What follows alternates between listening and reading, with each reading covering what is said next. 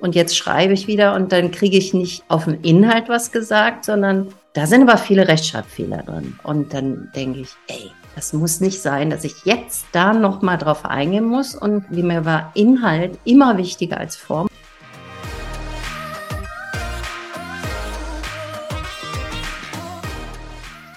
Herzlich willkommen zu dieser Folge deines Lieblingspodcasts Potenzialfrei, stark mit Leserechtschreibschwäche und Rechenschwäche. Danke, dass du so treu diesem Podcast zuhörst. Wir sind jetzt auch schon in Folge 50 und heute habe ich mir Barbara eingeladen. Ganz schnell haben wir beide verstanden, warum wir einander vorgestellt worden sind. Das werdet ihr auch hören. Und für Barbara war die Schule immer schwer wegen ihrer Rechtschreibung, aber damals gab es noch überhaupt keinen Begriff für ihre Schwierigkeiten. Wir gehen in unserem Gespräch ganz viel auf Emotionen ein. Und apropos fühlen, auch du kannst auf dein Bauchgefühl hören.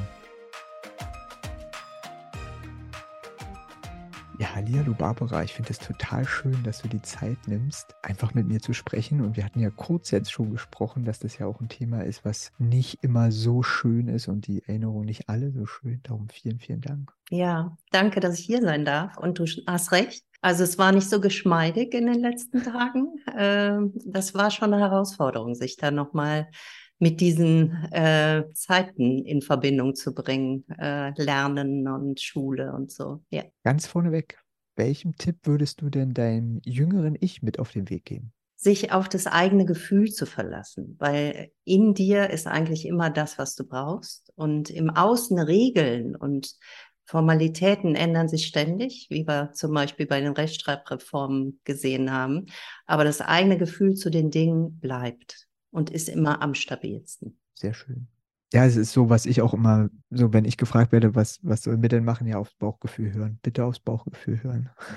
Und ich habe ja, also es hast ja, ich weiß nicht, ob ich das schon jetzt sagen soll. Also ich habe ja viel, arbeite viel mit Gefühl, bin ja hellfühlig und das war auch mein Weg dahin. Also zu, zu sehen, dass ich das wirklich ernst nehmen kann und das anderen vermitteln kann. Bevor wir dahin kommen, wo du heute bist, machen wir mal einen kurzen Ausflug in die Vergangenheit. Ähm, wann fiel es denn auf, dass du einfach ein bisschen länger brauchst oder es bei dir anders ist mit dem Lesen und Schreiben lernen? Also ähm, ich habe mich total auf die Schule gefreut, weil ich auch so ein sehr strukturierter Mensch eigentlich bin. Ich habe immer schon gesessen und Hefte gekauft und so. Ich war wirklich voller Freude. Bin dann in die Grundschule, da ging es noch. Da merkte ich, hm, klappt nicht so toll, aber es ist nicht so aufgefallen. Und ich bin 61 Jahre. Damals gab es das nicht, hm. dass gesagt wurde, Leserechtschreibschwäche oder Rechtschreibschwäche.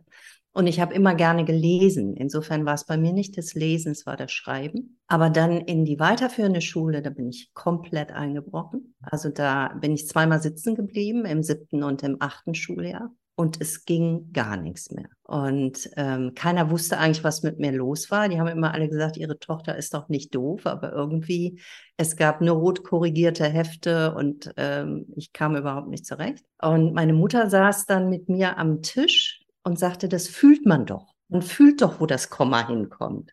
Ich habe die dann immer nur angeguckt, ich habe Mutti, ich fühle das nicht. Ich fühle auch nicht, wie ein Wort geschrieben wird. Ne?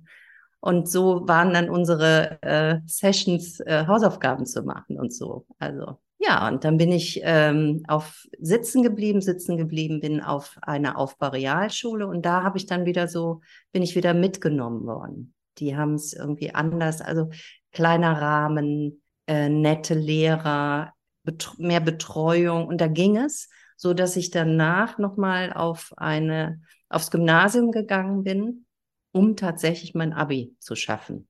Auch da war es nicht so, da wurde nicht so auf Rechtschreibung geachtet. Da war, war dann mehr, wie präsentiert man sich und so. Ne? Hm. Äh, war das dann eine andere Schule als die, auf die du davor gegangen ja. bist? Ich bin die fünfte, sechste, siebte, wo ich dann auch so gnadenlos gescheitert bin. Das war eine Nonnenschule, eine äh, klösterliche Schule. Und die hatten mega strenge Regeln. Und da kam wirklich, es kam nur auf das Außen, nur auf die Form an. Und man musste dann, wurde in einen Rahmen gebracht und da musste man funktionieren. Und das klappt halt bei mir nicht. Hat noch nie geklappt, wird nie klappen. Äh, weiß nicht, ich habe immer gesagt, dazu bin ich zu aufmüpfig oder so. Es geht nicht. Also so. Und es hat halt mit den äh, Regeln dann in diesem ganzen ähm, Rechtschreibsystem. Es hat alles nicht funktioniert. Ich habe aber geschafft, mir viel zu merken. Also ich habe eine Struktur, wenn ich Zeit habe, weiß ich, was ich tun muss, damit ich schreiben kann. So. Weißt du, wie ich das meine? Ähm, heißt es, dass äh, zu deiner Zeit noch gar keine ähm, Hilfesysteme waren Nein, in der Schule? Gar nichts. Es wusste auch keiner, was ich habe. Ich wusste es selber nicht, wirklich sehr lange nicht. Im Grunde weiß ich so, weil ich gemerkt habe, dass andere Kinder diese Le Lese-Rechtschreibprobleme haben, habe ich gedacht, im Grunde habe ich das Gleiche. Und das ist so 10, 15 Jahre, dass ich sage, ich bin bekennender Legastheniker eigentlich, ohne es jemals, also ich bin nie getestet worden, aber habe gedacht, so eigentlich äh, trifft alles, was so gesagt wird, auf mich zu. Ja, nee, es ist ja auch, ja, es ist so ungefähr so die Zeit, wo du sagst, wo das immer mehr auch ins Bewusstsein gerückt ist, dass es einfach ähm, das da ist und dass man da äh, was machen kann. Jetzt hast du gesagt, mit deiner Mutter hast du schon da gesessen und ganz viel geübt. Ich finde das auch immer sehr schön, die Aussage. Das hat man doch im Gefühl. Äh, ich sage dann immer, ich frage dann immer gerne, ob man den Fahrradfahren auch im Gefühl hat. Äh, weil ja, es gibt automatisierte Prozesse und die hat man irgendwann im Gefühl, aber um da hinzukommen, braucht man ein bisschen was anderes. Und so ist beim Fahrradfahren eigentlich auch. Richtig. Man muss es halt erstmal lernen. Ne? Mhm. Hast du denn noch andere Unterstützung unterhal äh, erhalten? Also du bist ja durch die Realschule durch und dann mhm. aufs Gymnasium. Und ich kann mir vorstellen, dass mit den Erfahrungen auch, die du gemacht hast in der Schule, dass eine zusätzliche Unterstützung, also auch ähm, emotionale Unterstützung ähm, wichtig war? Also ich habe nie äh, Unterstützung bekommen, ich habe sie mir geholt. Jetzt keine Lerntherapie, so, weil ich ja gar nicht wusste, was ich habe, sondern ich habe ganz viel Therapie gemacht, einfach um mich zu verstehen, um mich klarer und besser aufzustellen. Also Psychotherapie, Gesprächstherapie, Gruppentherapie, weil ich so durcheinander war nach dieser Schulzeit und dann auch eigentlich überhaupt nicht wusste, was ich tun sollte danach. Also ich hatte überhaupt keinen Plan, weil ich dachte so, was kann ich tun, so ähm, mit den Noten oder mit dem, äh, wo, wo stelle ich mich hin? Und dann habe ich erstmal, also ich war ähm, 20 und habe dann bestimmt zehn Jahre bis 28 rumgeeiert habe ein bisschen studiert, Volkskunde, Politik und Soziologie, bin gescheitert an diesen Hausarbeiten.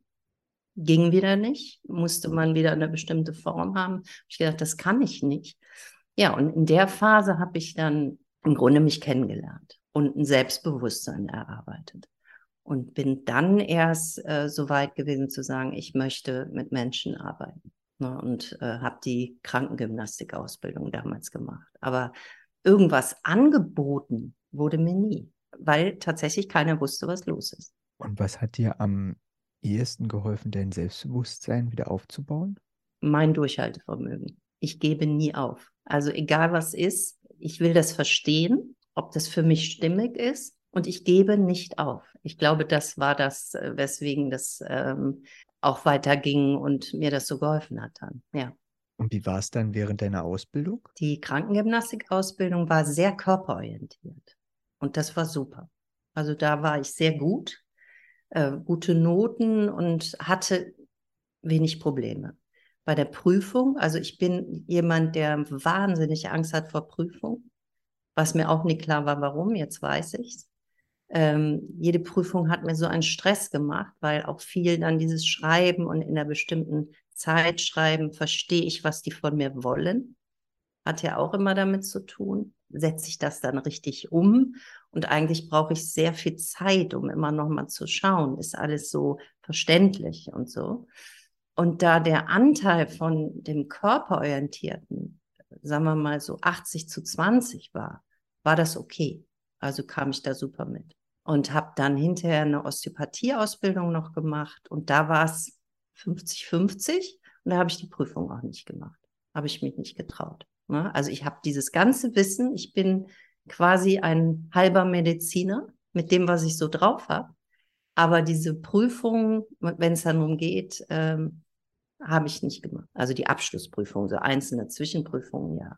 Also würdest du sagen, dass, sie, dass dich die frühen Erlebnisse dann auf deinem Lebensweg geprägt haben? Absolut. Also wenn das anders gewesen wäre, ich glaube, auch wenn ich gewusst hätte, ich bin jemand, der Legasthenie hat oder eine äh, Rechtschreibschwäche und eigentlich auch eine kleine Leseschwäche, dann wäre ich da auch anders mit umgegangen und hätte sagen können, hier, ich möchte gerne Prüfung machen, gibt es nicht Möglichkeiten, mir eine Erleichterung zu verschaffen oder so. Aber ich wusste tatsächlich nicht, was ich habe, was mit mir los ist und dachte, ich habe nur Panik. Weißt du, und das hat gar, hat gar keine Ursache. Und diese Verbindung, die ich heute habe, ich glaube, wenn ich äh, da nochmal wäre an den Punkten, würde ich es anders machen und würde mir da ähm, selbstbewusster Hilfe holen. Es ist definitiv, dass jetzt ja viel mehr Möglichkeiten da sind, irgendwie Hilfe zu bekommen. Ähm, kannst du dich daran erinnern, ob das so Auswirkungen auf dein Familienleben oder euer Familienleben hatte? Ich glaube, dass mein Vater auch Legastheniker war, weil alles, was der gemacht hat, er war Bäckermeister,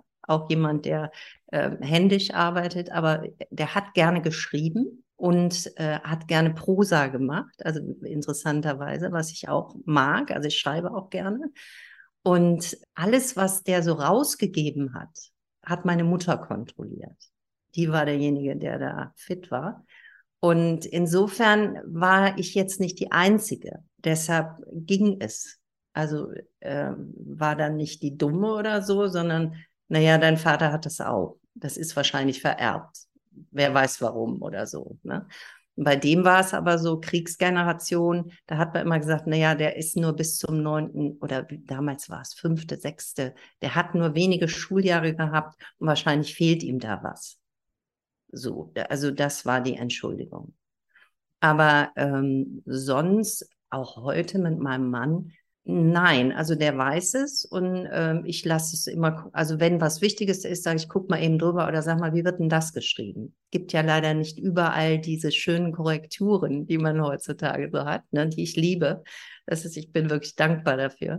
Äh, und da muss ich manchmal fragen, wie wird das geschrieben oder das? Und das sagt er dann. Aber es ist alles okay. Also für mich jetzt nicht, nicht komisch. Ähm, Gab es denn für dich ähm, auf deinem Weg ähm, so Schlüsselmomente? Inwiefern Schlüsselmomente? Du meintest ja auch, dass du bei dem äh, zweiten die Abschlussprüfung dir nicht zugetraut hast. Mhm. Ähm, Gab es denn auch so Momente, wo du sagst, ja, aber genau deshalb habe ich das so und so gemacht? Also das eine ist ja das, das zu sehen, wo man sagt, okay, da hat was nicht funktioniert, aber es gibt bestimmt auch Sachen, wo man sagt, ja, und genau deshalb hat es funktioniert. Also so wie du auch schon gesagt hast, dass du nicht aufgibst und es ist ja auch ein okay. Antrieb. Ja, also Schlüsselmoment in dem Sinn, ich kann keinen einzelnen nennen, aber diese, die Summe der Ereignisse hat mich dazu geführt zu sagen, ich bin ein fühlender Mensch und ich kriege unheimlich viel mit. Ich spüre Dinge, die andere nicht spüren. Ich kann äh, Patienten helfen, wo andere das nicht können. Und wahrscheinlich, weil ich so mich konzentrieren musste und mich auf mich selber verlassen musste, konnte ich das überhaupt erst so ähm, erfahren, sagen wir mal so, und dann rausbringen. Also vielleicht meinst du das. Ne? So, ich glaube, dass es sonst, wenn ich so safe gewesen wäre in diesem ganzen äh, System, Schulsystem, hinterher äh, Ausbildung, hätte ich das gar nicht so ähm, mir zugetraut oder erarbeiten können das wirklich nach draußen zu bringen. Hm. Weil ich brauchte ja irgendeinen Parameter. Also jeder braucht ja irgendeinen Parameter, um klarzukommen. Und ich hatte keinen. Und mein Parameter war dann wirklich so dieses, ich fühle. Ich finde es ja auch eine ganz schöne Fähigkeit, weil es ja mit dem, viel mit dem Miteinander zu tun hat und wie man auf Menschen eingeht, sie sieht und wahrnimmt in der Situation, in der sie gerade sind. Finde ich auch. Wie ist es denn mit dir weitergegangen? Ja, ich habe dann diese, diese Ausbildung gemacht und dann habe ich äh, so richtig angefangen, Gas zu geben. Also habe eine Praxis aufgemacht und bin äh, jetzt seit 30 Jahren im Grunde selbstständige Physiotherapeutin, Osteopathin und habe das geliebt, also wirklich äh, an Menschen zu arbeiten und äh, mit Menschen zu arbeiten so und habe mich da auch ständig fortgebildet. Das war auch alles ähm, nicht so problematisch und ähm, bin immer auch gut klargekommen. Also so deshalb habe ich das auch komplett vergessen, als du jetzt sagtest, so wir sprechen auch über die Vergangenheit. Dachte ich, oh bei, äh, wo bin ich gestartet? Also so die letzten 25, 30 Jahre waren wirklich safe für mich und sehr schön. Und jetzt bin ich nach Bayern gezogen letztes Jahr. Ähm, wir haben, ähm, wollen nochmal neu starten und habe dem Patienten gesagt, ich mache jetzt noch ein Jahr einmal im Monat in Bonn die Praxis und dann mache ich nur noch Online-Behandlung. Und darüber habe ich jetzt mich neu aufgestellt, mehr, ähm, muss mehr schreiben, muss mehr ähm, Content rausgeben etc. Und da merke ich es wieder. Also habe mir auch Hilfe geholt, um, um diese ganzen Sachen umzusetzen. Aber jetzt muss es wieder schnell gehen, teilweise äh, was posten oder irgendwie auf die auf ein Newsletter schreiben. Und das hatte ich alles nicht. Und jetzt merke ich, ich gehe zwar mit meiner Gabe raus, endlich an die Öffentlichkeit mit diesem Hellfühligen, aber auf der anderen Seite steht dann immer dieser kleine, hm, das Männchen, was mir über die Schulter kommt. Äh, du kannst das aber nicht, du kannst aber nicht äh, richtig schreiben und so. Und tatsächlich ist es so im Moment wieder, ich werde aufmerksam gemacht. Es war lange nicht, dass jemand gesagt hat, das ist aber jetzt falsch geschrieben oder so, weil ich gar nicht geschrieben habe. Und jetzt schreibe ich wieder und dann kriege ich nicht auf den Inhalt was gesagt, sondern äh, da sind aber viele Rechtschreibfehler drin. Weißt du? Und dann denke ich, ey, das muss nicht sein, dass ich jetzt da nochmal drauf eingehen muss und mache ich dann aber. Ich sage, wie mir war Inhalt immer wichtiger als Form und ich bin bekennender Legastheniker. Dann ist Ruhe. Äh, ich meine ja nur und wollte ja nur. Manchmal sind die Leute auch verstimmt wenn man das nicht annimmt. Aber es ist ganz klar im Moment wieder Thema in meinem Leben. Durch die Veränderung meines Geschäfts. Könnte man meinen, dass der Weg, den du bis jetzt gegangen bist, bis vor dem Umstellen, auch ein bisschen analysetechnisch eine Vermeidungsstrategie beinhaltet? Ich wusste, dass du das jetzt sagst. ich wusste. Ja, kann man sagen. Ja. Also ich habe gedacht, okay, Jetzt äh, gehe ich mit dem raus, was ich bin. Und da gehört das natürlich zu. Also ganz klar auch dieses hier sitzen jetzt und sagen so, ich bin es halt, es ist so. Äh, es gehört zu meinem Leben dazu, wie meine Hellfühligkeit und äh, eins ergibt das andere. Und ja, ja, hast du recht. Es war Vermeidungsstrategie, es war halt bequem.